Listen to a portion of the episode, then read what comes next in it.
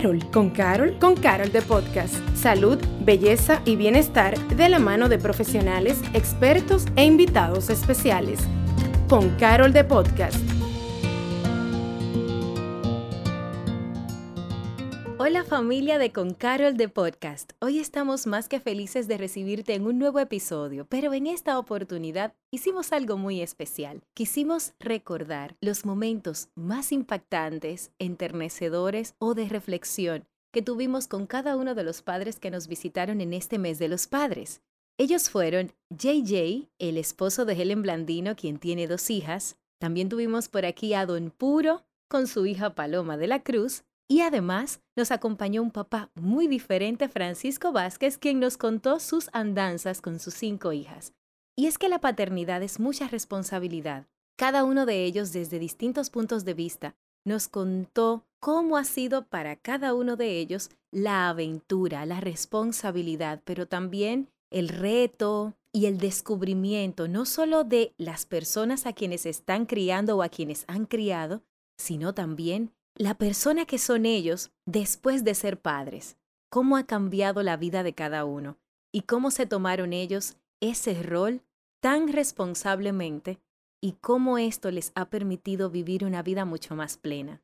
Para todos los que hemos tenido un padre cerca, sabemos cómo nos impacta tenerlo, y para quienes no, sabemos también que suele ser esa figura anhelada, esperada y hasta cierto punto idealizada.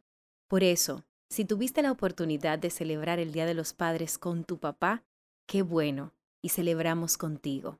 Si no desde aquí, desde este podcast, queremos darte un abrazo fraterno y decirte que lo estás haciendo muy bien, donde estás y con lo que tienes. Y sin más, pues empezamos con este resumen que sé que te va a gustar mucho porque de verdad que hicimos un trabajo interesante de rescatar esas palabras puntuales de cada uno de nuestros invitados de este mes. Arrancando con JJ. Escucha todo lo que nos contó acerca de cómo fue para él enterarse cuando iba a ser padre, la sorpresa que fue, las dos hijas que tiene, cómo se siente él, pero sobre todo esa anécdota que lo ha catapultado a ser uno de los padres más cool precisamente por haber llevado a su hija a conocer a uno de los grandes del deporte mundial. ¿Cómo te enteraste que ibas a ser papá? ¿Y qué fue, si te acuerdas, lo primero que te pasó por la mente cuando te dijeron? Mira, nosotros, la historia mía y Helen, nosotros empezamos a salir ocho o nueve meses después. Helen queda embarazada. Algo que pasa mucho hoy en día, Patricia, ¿verdad? Y algo que pasaba anteriormente y la sociedad quizás no estaba preparada para aceptarla de la, de la forma que hoy en día.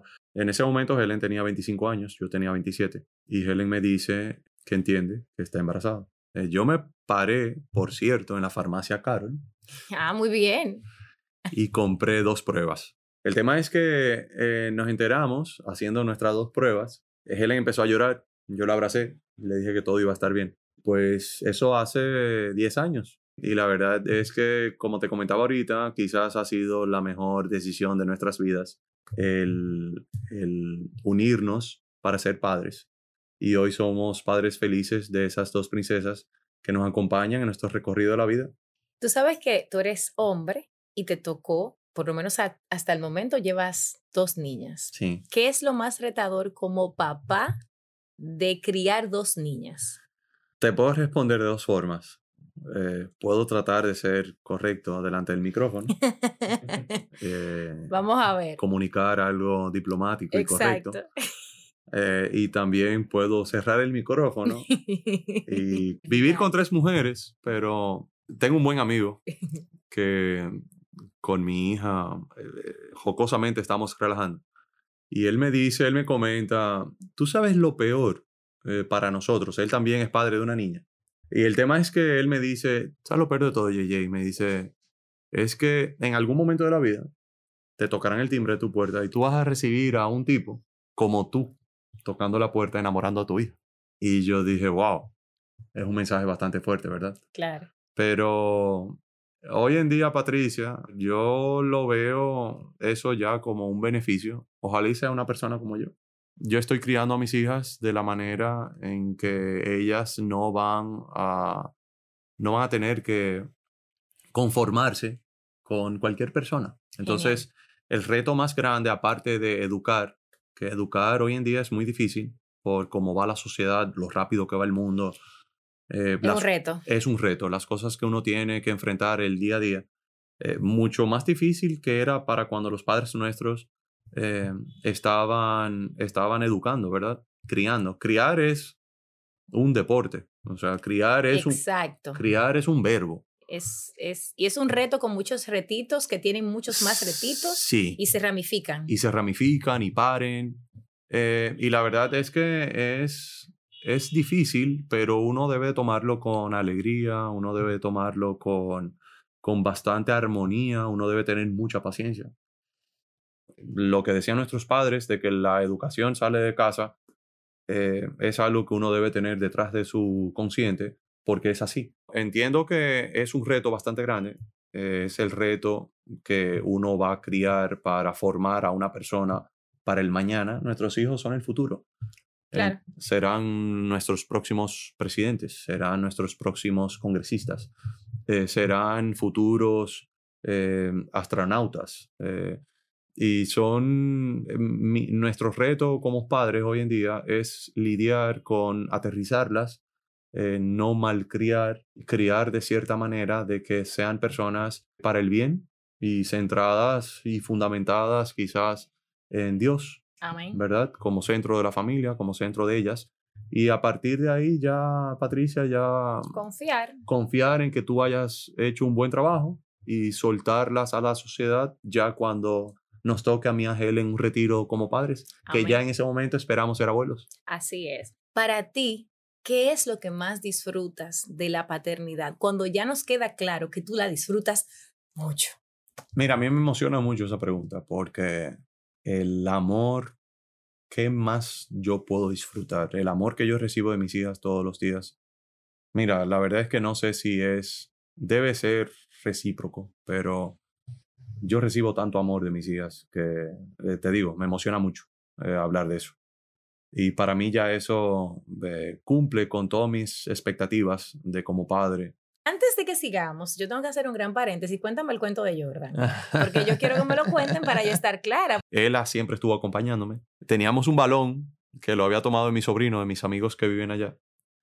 Eh, que son como hermanos. Y yo tenía un balón que lo cogí desde tempranito de la mañana, Patricia, me lo puse aquí debajo. Porque no pudiste llevarte los tenis. No me llevé los tenis. Bueno, me voy a llevar un balón por lo menos. Entro a la habitación a saludar a mis sobrinos y veo que hay un balón en la esquina de la habitación y yo... Le digo, préstamelo. Préstame el balón, me lo pongo debajo del brazo y anduve con mi balón, sentadito esperando a que llegara. Llegó, él esperó que se despejara bastante el área, que al final quedábamos tres, cuatro familias, personas ahí. de momento, él sale y ya yo tenía mi, mi argumentos y mi chip hecho. De cómo tú le vas a de hacer. De cómo yo iba a hacer. Para que él te firmara ese asunto. Para impresionarlo, a que él se diera a conversar con nosotros. Y así fue. Ya yo sabía cómo, dónde yo conozco los, el tendón de Aquiles del tipo. Eh, y me acerqué y le hice una pregunta. Y él levantó la cabeza, abrió los ojos en grande, sonrió. Y yo, como, como vi que una de sus pasiones es la pesca, yo la carnada mía fue Ela. Entonces yo tomé a Ela en los brazos, le di a Ela el balón y le dije, eh, Can you please sign a ball to my daughter? ¿Le puedes firmar el balón a mi, a mi hija? Y mi hija le puso el balón ahí. mi hija estaba anonadada. Porque, mi amor, o sea, estamos hablando de que la muchachita está entrenada también. Ella está supo qué totalmente entrenada. Ella supo qué hacer inmediatamente. Y yo creo que fue más viral el hecho de que después de. Eh, yo estaba agotadísimo y me quedo en la casa. Y Helen sale a pasear con, con las niñas. Y Stella, la pequeña, que no quiso quedarse porque no le impresiona nada Stella dice, mami, le pregunta, mami, ¿y es verdad que papi y tú conocieron a Michael Jackson? y ese video fue, fue mucho más viral que todo. La gente se moría de la risa con Estela. Después de escuchar a JJ, ahora pasamos a un papá muy diferente. Cinco hijas, dos perritas, ha vivido cosas impresionantes, pero siempre tiene claro que la prioridad es su familia. Sus hijas están claras de que tienen a un papá en el que pueden confiar. La hora de la comida es sagrada. Y además de todo esto, escucha lo que nos contó acerca de cómo vive con estas cinco mujeres y sus historias detrás de cámaras. Háblame de tus cinco anclas. Wow, eh, sí, mira, cinco, cinco regalos que la vida me ha dado y, y eso me hace, mira, eso me hace entender que no he sido tan malo en la vida, porque para darme, sí, porque a la gente cuando, le, cuando tú le das un regalo muy valioso es porque ha hecho algo bueno o se ha destacado. Entonces, que me hayan dado esas cinco anclas, como yo le, denomino, de verdad que para mí es un privilegio. Y mira, y, cada vez que, tengo la oportunidad de hacer así como eh, eh, eh, concentrarme y pensar en ellas, veo como cada una de ellas con su forma particular de ser, me ancla de manera diferente. Y, de verdad que, que, para mí, oye, es lo más valioso en, en, la vida que tengo. Quiero que me hable ese Francisco que tuvo esa primera hija y cómo ha ido evolucionando con el paso del tiempo. Mira, yo creo que, que lo que cambia, en mi caso, eh, y he visto otros padres también, lo que cambia es, eh, yo entiendo que esa, esa ilusión de la primera vez. Eh, la primera vez en cualquier cosa tendrá una sensación diferente a las otras, porque es que nunca se ha repetido, o sea, es tu primera vez. Y en el caso mío, con mi primera hija, es esa ilusión de por primera vez me voy a estrenar como papá, sea, óyeme, algo que uno ha visto en otras personas me va a tocar a mí, pero ya después que van llegando, eh, en el caso mío, que van llegando tus otros hijos, uno, la segunda, la tercera, lo que, lo único que es diferente a la primera vez es la sensación de la novedad, pero después la ilusión de ver ese ser humano, la ilusión de, de ver cómo ese ser humano con relación a los demás te va a, probar, cómo tendrás que tratar a ese ser humano que estará bajo tu, sombrilla, pero es un ser humano que será diferente. Yo realmente te lo digo, o los, cinco embarazos, bueno, seis embarazos, porque hubo una pérdida en el camino, eh, han tenido la misma ilusión y el mismo amor y deseo y la expectativa de que nazca. Lo único que se diferencia con el primero el hecho de que, de que nunca lo había vivido. Pero después los otros, mira, no, no te puedo decir que, bueno, ya la quinta, yo era lo que viniera, ¿no? Como, no, no, no, no, no, no. Era vivir el embarazo, vivir esos dolores, el día que estaba ya eh, predeterminado para nacer. Óyeme, espectacular en las cinco veces. Tuve que aprender mucho. Al, eh, te digo que hace unos cuatro o cinco años, cuando en mi casa las hormonas ya estaban todas revolteadas, desde la más chiquita hasta la más grande, tuve que aprender a, a entender hasta la manera de expresarse, de hablar. A veces yo pensaba que, que me hablaban de una forma por, por, porque no entendían el momento, pero no, realmente estaban pasando por cambios de hormonas. Eh, pero para mí ha sido maravilloso, para mí ha sido maravilloso y, y, oye, no te cambio un solo instante de mis hijas estén hormonales o no, yo me lo gozo como quiera. Lo más retador para mí es vivir lo más honestamente posible con mi forma de ser y ser un ejemplo de hombre para mis hijas. Wow. Eso es lo más retador para mí. no encuentro nada. Sí, y que no sea el modelo que ellas busquen, pero que sí sepan qué modelo de hombre tener a su gusto. Wow. Qué cosas no, no se negocian como, como persona, como pareja. Qué cosas eh, eh, tú debes tener en alto. Yo no quiero que mis hijas se encuentren un hombre como yo, te lo soy sincero, o sea, no, pero sí que tenga algunos detallitos de importancia. Por ejemplo, a mí me gustaría que, mis hijas pudieran encontrar una gente que sus hijos, cuando ellos los tengan, sean sus anclas, sean sus, sus razones de decisiones, que, que respeten a su mamá, que como un hombre y una mujer cualquiera en una pareja tengan sus situaciones, pero que siempre la familia esté por encima. María Fernanda, la cuarta, María Fernanda es la cuarta, es la, más retadora. María Fernanda es muy, muy decidida en sus cosas. Y con ella me pasó algo muy interesante, porque María Fernanda, aparentemente, yo, yo soy yo soy muy bueno argumentando. ¿viste? No, no, yo, soy muy bueno argumentando. me doy cuenta. y tengo la voz un poco tono alto. El tono mío es alto. Puede intimidar.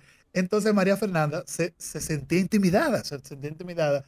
Y en las discusiones, por ejemplo, Lisa, en la mesa, sí, sí discutíamos, ¿sabes? teníamos conversaciones, uno para acá, uno para allá, uno para acá, uno para acá, uno para acá. María Fernanda optaba por callarse. Y yo le decía, no, tú tienes que hablar. ¿sabes? Porque en la vida te vas a encontrar personas como yo que tienen tonos altos, son buenos argumentando, abren los ojos, entonces tú no puedes pasarte la vida evadiendo eso porque te va a llegar. Y óyeme, eh, ella, lo, ella lo asimiló, no lo asimiló, y tenemos unas clases de discusiones de un tira para acá y un tira para allá que para mí son fascinantes porque ella tiene, eh, ella se parece mucho a mí, es muy buena argumentando también. ese reto que vivieron ustedes como familia, a ti siendo el, padre de la familia y, ver esa situación que se presentó en tu casa, ¿cómo ustedes como familia pudieron superarlo? Más allá de la parte médica, me refiero a la parte emocional y espiritual. Mira, nuestra familia es, es otra cosa, e, es una cosa diferente doña Mayelin sin cáncer que después con el cáncer. Eh, no habíamos enfrentado nada ni cerca parecido a eso antes de. Recuerdo yo que la más chiquita tenía cuatro años y María Laura, que era la más grande de, la casa en este momento, María Laura tenía eh, diez, nueve, por ahí. No sé, óyeme, entre tú y yo nos volvimos un equipo. Nos volvimos un equipo, todo el mundo jugó como una pieza clave. No te puedo decir que teníamos un esquema de que, bueno, ahora esta es la instrucción, por aquí nos vamos. Eh, doña Mayelin es muy caregiver, o sea, doña Mayelin es muy cuidadosa de nosotros. Y, y ver a Mayelin indispuesta en los momentos que se complicaba por la quimioterapia, que una operación, que otra operación. O sea, fue un año de, un año completo un año y pico completo de situaciones, una tras otra, una tras otra, que si no era una quimio, era una operación. Y yo, yo, yo vuelvo a decir esto, tengo tiempo diciéndolo y quiero que la vida me enseñe una, un modo de decirlo que la gente me entienda y pueda no ofenderse cualquiera que esté pasando por algo así. Pero yo tengo que darle las gracias al cáncer de Mayelin. Y yo quiero que la gente que me está escuchando ahora sea compasivo con lo que estoy diciendo. lo estoy diciendo desde lo estoy diciendo porque gracias a Dios, en mi caso particular, Mayelin pudo sobrevivir a eso. Yo sé que hay gente que no ha sobrevivido a eso, familiar de alguien que está escuchando. Yo sé que hay gente que lo está viviendo ahora, es duro. Yo sé, yo lo he vivido. Pero la familia que yo tengo hoy nació en esa situación. Amén. O sea, la familia que yo tengo hoy no nació, se unió cuando yo me casé con Mayelin, pero lo que tú ves en una foto que yo suba hoy, muerto de risa todo el mundo, pero con la misma sonrisa de alegría, fue de ahí que nació, porque eso no, yo le digo a Mayelin que, que yo la quiero a él. Nosotros vemos a Mayelin, este grupo ve a Mayelin, que es la cabeza de la familia de nosotros, como un regalo. Miren, le regalamos a esa persona otra vez a ustedes. Entonces, eh, eh, yo, tengo que decirte que el cáncer me ha dado la fortaleza familiar que, que yo disfruto ahora. ¿Qué yo le puedo decir a una gente, no aconsejarle, sino lo que me ha funcionado? Crecen muy rápido. Crecen increíblemente muy rápido. No desperdices un solo instante de dejarle un buen recuerdo a tu hija. Y cuando digo un buen recuerdo, no hablo de alegría. Un buen recuerdo es un buen consejo, una buena corrección a tiempo. Un, buen momento para recordar es una lágrima con tu hija, una risa con tu hija o tu hijo. Yo estoy hablando desde mi punto de vista. No desperdicies disfrutar lo que para ti son boberías, para ellos son cosas grandes. no juegues al ausente. No te dejes arropar de la excusa válida de que yo trabajo para el futuro de ustedes. Siempre vas a escuchar gente adulta diciendo que prefería o que su papá no trabajara o que le pusiera más atención, porque eso es lo que la gente pide, atención. Y no es que estés el día entero arriba de tus hijos, pero vive esos momentos. Y te voy a dar un consejito. El momento que para ti parece más bobo es el que para ellos es más importante. Y después de escuchar a Francisco, te quiero presentar al papá de la Cookie, al papá de Paloma de la Cruz, Don Puro, quien de verdad es una persona con los pies sobre la tierra, honesto, claro, transparente, quien nos compartió tantas cosas hermosas de su rol como padre, pero también de cómo él ve a su hija, cómo es esa aventura de ser el papá de una persona con tanta energía, con tanta visión y con tanta personalidad como es Paloma. Así que disfruta este resumen que hemos hecho para ti de esa conversación. ¿Cómo ha sido para usted tener en casa a una hija con todo lo que implica ser el papá de Paloma desde pequeñita? Ah, no, no, desde pequeñita era otra cosa. Porque desde, desde pequeñita yo sentía que yo tenía el dominio le decía esto es lo que, te, vas a mover para acá, eh, esta es la ropa que te vas a poner, vamos a comer esto y un sinnúmero de cosas donde yo lo que encontraba de parte de ella era un gesto de me gusta, no me gusta, esto, pero sí se cumplía lo que yo pedía. Ahora bien, en el pasar del tiempo ya, este fue un, este un testimonio ahora mismo, este caso, antes hubiese hablado yo primero, hablo ella primero. y no, pero lo más interesante, porque eh, me gustó mucho tu pregunta, es cómo el padre, o en mi caso, yo me he ido adaptando a esas situaciones. Claro. O sea, cómo yo no solamente voy aceptando eso que se presenta, sino que también lo voy disfrutando en el camino, porque no deja de ser una oportunidad de que yo vea en ella lo que pude haber hecho mejor o lo que puedo aprender de los fracasos de ella. ¿Me explico? Claro. Y eso lo tengo muy latente en el libro eh, El vuelo de mi vida de Paloma, porque muchas personas dirán, bueno, es un, es un libro para contemporáneos, para adolescentes, 20, 25, 30 años. Yo le diría a cualquier padre que no esté escuchando que lean ese libro. Amén. Porque ahí yo pude darme cuenta. Yo creo que lo he leído ya unas 20 o 25 veces, pero cada vez que yo lo leo, llamo a Paloma y pongo un punto, algo a aclarar, porque que todos los días encuentro algo nuevo. Y, y cómo la percepción que tenemos de los efectos de nuestra crianza, cómo es totalmente diferente como lo plasma Paloma después, años después, de lo que yo entendía que debía influir en un momento determinado.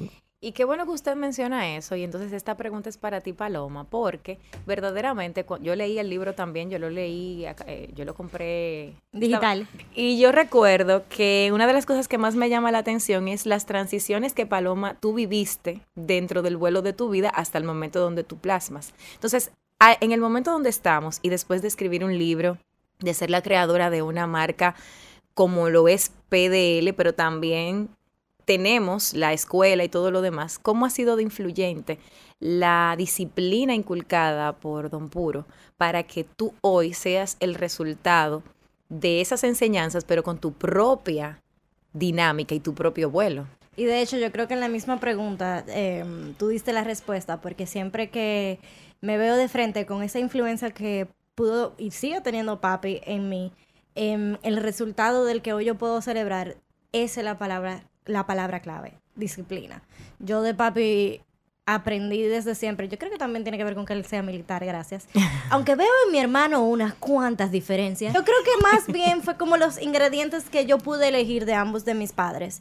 Em, porque también en muchos procesos de crecimiento uno vuelve al origen y yo me hago acompañar siempre de quien es experto en cada área y en, en temas emocionales, superación personal, psicólogo. Es algo que a mí me encanta compartir porque entiendo que cada vez lo vamos normalizando cuando tú llegas a cualquier terapia, iniciamos con los padres. Y yo siempre he podido reconocer que de mami yo tengo esa chispa, esa, esa autenticidad y ese loud de, que ustedes sí, tu mamá es un personaje. escuchar aquí, pero de papi yo tengo esa quizás ecuanimidad y, esa disciplina, ese enfoque, esa constancia y muchos valores con respecto a la transparencia, eh, a los objetivos, a trabajar arduamente, a colocarme metas y subir la vara. Y eso fue lo que yo crecí viendo. Yo, cuando tengo que pensar literal en, en momentos en los que esa disciplina venía a verse manifestada, era con el tema de levantarse. O sea, para nadie es un secreto que yo me levanto a las 5 de la mañana y la gente me pregunta cómo tú lo logré. Yo que a mí se me hace fácil levantarme porque mi papá me decía levántate, ya yo estaba levantada. Y siempre súper temprano, como los militares. O sea, en mi casa parecía que estábamos en un campamento. Mi hermano siempre decía que se quería quedar un ratico más. y se quedaba. Y se quedaba, pero yo... Porque ahí está la parte de la biología, que ya eso digamos que tú dijiste algo clave que fue lo que tú elegiste, porque también hay una parte de elección ahí. Claro que sí, claro que sí. Y, lo que cada uno de nosotros elige llevarse de sus padres. Nosotros venimos haciendo como una receta final de muchos ingredientes y muchos los elegimos y otros no. Porque hay muchas cosas también que yo digo, eso, e, eso es papi o eso es mami. Y son cosas que yo sé que puedo seguir trabajando en mí. Don Puro, escuchar a Paloma hablar de lo que ha adquirido de su disciplina alrededor de los años, ¿cómo, cómo lo hace sentir? Porque yo sé que uno dice, yo me siento bien, pero cuando uno profundiza hay ciertas emociones que normalmente uno no las analiza y me gustaría que usted nos contara qué se siente escuchar a su hija y ver el resultado del trabajo que usted, digamos que fue sembrando en ella, con la esperanza de que un día ella fuera quizás no necesariamente lo mismo que es, pero sí lo grande que está llegando a ser, a pesar de su pequeño Entonces, ¿cómo se siente eso? Excelente pregunta.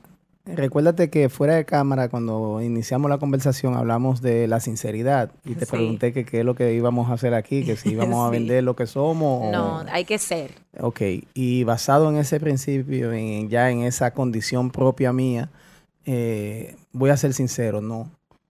No, para mí no es ningún halago, todo lo contrario. Para mí todos los días no deja de ser una enseñanza de que tengo una ventana que alguien me observa y son mis hijos.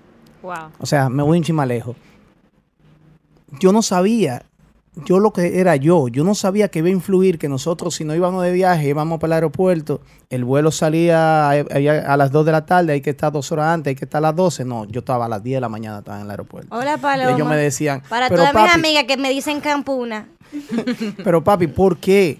¿Por qué si, si a las 2 que tenemos que estar, porque a las 12, porque a las 10 estamos en el aeropuerto? Y yo siempre le decía, si se pincha una goma, si esto. O sea, yo soy fruto de las causas y las consecuencias de lo que he vivido. Ahora, ¿qué mejor? Y ahí viene yo creo que la respuesta. ¿Qué mejor que cuando tú ves que esos resultados son atinados, oportunos y sobre todo, yo soy de mucha fe, lo pongo como como que papá Dios quiere que uno fluya a través de su comportamiento. Porque así mismo fuera diferente, o mejor dicho, tenemos que aprender, así mismo los errores que he cometido también ellos lo pueden haber visto y que también lo detecten y que yo tenga la humildad de decirles son errores y que ellos aprendan de ellos. Pienso que es que yo no planeé nada de lo que yo soy. Exacto. Entonces, todo lo que yo hoy puedo representar y en lo que constantemente me estoy convirtiendo, ha sido un resultado de intuición, eh, oportunidades, títulos que llegan, irme constantemente reinventando. Y como yo decía ahorita, muchas veces a papi, ah, tú eres papá de Paloma, pero a mí en la calle, pero tú eres la hija de Purito.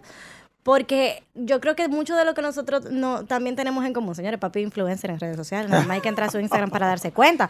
Y donde quiera que yo llego, eh, tu papá esto, tu papá me ayudó con lo otro, tu papá lo máximo, tu papá me ayudó en esta carrera, por tu papá yo rebajé que sé cuánta libra, tu papá me ayudó en un momento difícil de mi vida emocional. O sea, papi tiene hijos en la calle, mira, tú y yo compartimos el papá. O sea, así como él puede también recibir muchas veces de que al papá de Paloma, yo también recibo muchísimas más la hija de Purito.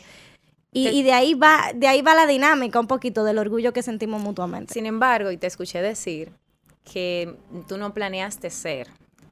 Y yo siento el, el, deber decirte que, claro, tú no tenías que planearlo, simplemente lo que hizo, en mi opinión, Don Puro fue sembrar cosas que cuando llegó el momento de tú tomar decisiones y hacer elecciones, fueron naturales para ti. No tiene nada que ver con el tema, pero yo me he puesto a identificar mucho cómo cada quien ama y recibe amor. Y siempre que me toca hablar de, del amor como yo lo recibo de mis padres, Papi es completamente actos de servicio, señores. Ay, Dios. Papi es feliz con que yo lo llame para cualquier cosa. Papi está ahí a esa hora. Claro que sí, yo te llevo, yo te busco. Demasiado a la hora. Ajá.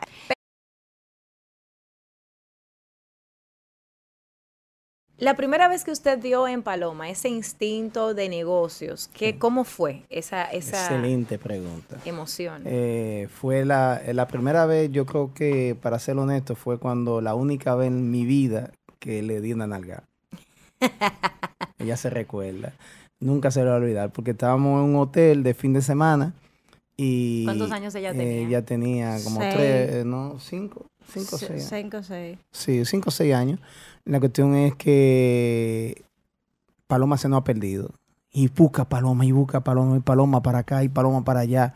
Entonces su mamá, que la que la conoce, sabe que me mete 220 2.40 y Paloma. Ya estaba, ya estaba nervioso. ¿Sabes dónde estaba Paloma? ¿Dónde? Vendiendo. En la tarima Paloma estaba en la tarima bailando, dirigiendo a lo que estaban bailando con 5 o 6 años.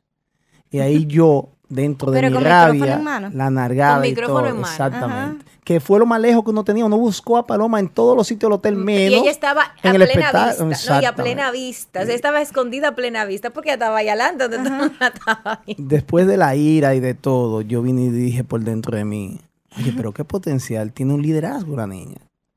Y todo eso se fue confirmando. Después hizo un campamento que se llama Soldadito 2001. Paloma fue la escogida para definir, la, palabra de atención, al presidente de la República en ese momento.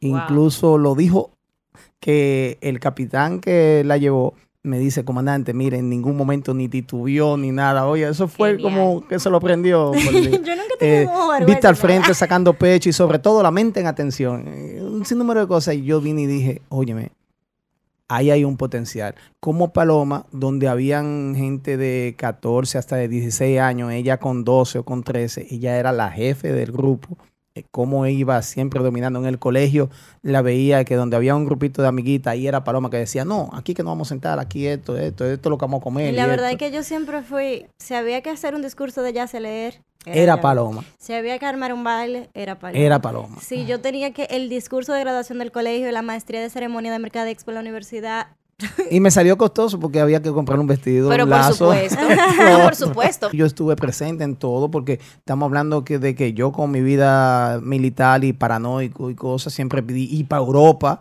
mi hija, mi cosita bella, el sol de mis ojos. Oye, que yo si hay algo que me pone a mí bruto y me va a llevar a otro contexto, es si algún día me le pasa a esa niña. Claro. O sea, yo visualicé de todo. El celular, ella no, no se iba a montar en ese avión sin yo tener una plataforma de comunicación de saber de Paloma. Y más para una, una familia que yo nunca sabía. ¿Y cómo lo hizo si ella dejó el iPhone ahí? Ahí es que voy. No, pero no, no fue tan fácil. Yo, hasta amigo de la Interpol, o sea, usé herramientas mías que me den paz para yo ir averiguando y sabiendo las cosas o por lo menos tener una reacción, una contracción rápida ante cualquier evento que no esté planificado, que era lo que yo pensaba que podía pasar en cualquier momento. Incluso, incluso cuando Paloma se fue, yo siempre tuve ahí eh, en backup un pasaje. O sea, este dinero es para si yo tengo que salir huyendo a, buscar a mi muchacha.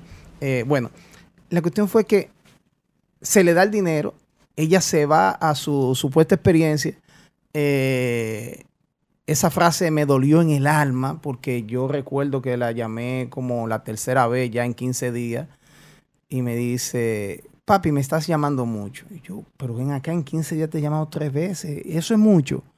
O, a ti se te, se te está olvidando la agonía que tú le has dejado a uno aquí. Lo de hecho, a mí no me gusta hablar por teléfono. Lo que uno, lo que, lo que uno ha pensado, lo que le pasa por la mente. Sigue pasando actualmente. Y todo. Papi, escríbeme por WhatsApp, me por favor. Dice la famosa frase que me ha dolido toda mi vida, déjame vivir mi experiencia. Porque eso es muy bonito y qué bueno que lo voy a decir en público ahora, porque nunca se lo he dicho a ella. Eh, sí, está bien vivir tu experiencia, pero ¿y la mía? Exacto. ¿Y mi experiencia como papá? ¿Y mi experiencia de la luz de mis ojos, de mi inversión de vida? Que venga a pasar algo y que yo venga a sentirme que ese algo pasó porque en un momento determinado yo no lo enfrenté como debí de hacerlo. Dime, explícame. Quiero saber si en algún momento ustedes contemplan hacer algo juntos. Y no me refiero a que tú le acompañes a él, él a ti, no, no me refiero a... Ambos son influencers, de una u otra manera, guste, guste la palabra o no, pero es lo que es. Y ambos pululan el uno en el, o sea, alrededor de la, como de la vida del otro, no solo como padre e hija, sino también como que se interconectan. Entonces, si no lo han considerado, si es algo que en algún momento contemplarían para emprender algo juntos. Ah, yo digo que sí. Y si yo digo que sí, ya papi dice que sí.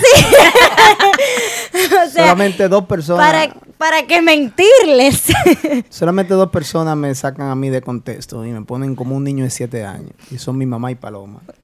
Yo no puedo durar, señores, lo voy a decir públicamente, yo no puedo durar cinco minutos hablando con Paloma. De una vez, o sale a relucir una fortaleza de ella, o una debilidad de ella, o una fortaleza mía diferente, una debilidad mía diferente a la de ella. Eh, y yo creo que ahí es donde está la fortaleza de nosotros. Porque conociendo esas penalidades, siempre nos hemos dejado ayudar. Porque qué mejor que nosotros poner este tema ahora mismo. Y te aplaudo a ti como moderadora que ha podido saber guiar y que donde pueda comenzar mi criterio pueda terminar el de Paloma y donde pueda terminar el de Paloma pueda comenzar el mío. Gracias. Y esa sinergia eh, lograrla de esa naturaleza. Yo, yo pienso que sí, yo pienso que sí, porque tenemos que ser agradecidos a Papá Dios y enseñarle a través de nosotros, de nuestro testimonio, a tantos padres que tienen esa lucha interna diario, diario, de cómo cargar con su cruz de los hijos que le tocaron, pero sobre todo a que los éxitos y los fracasos marquen como una experiencia que pueda servir a los demás.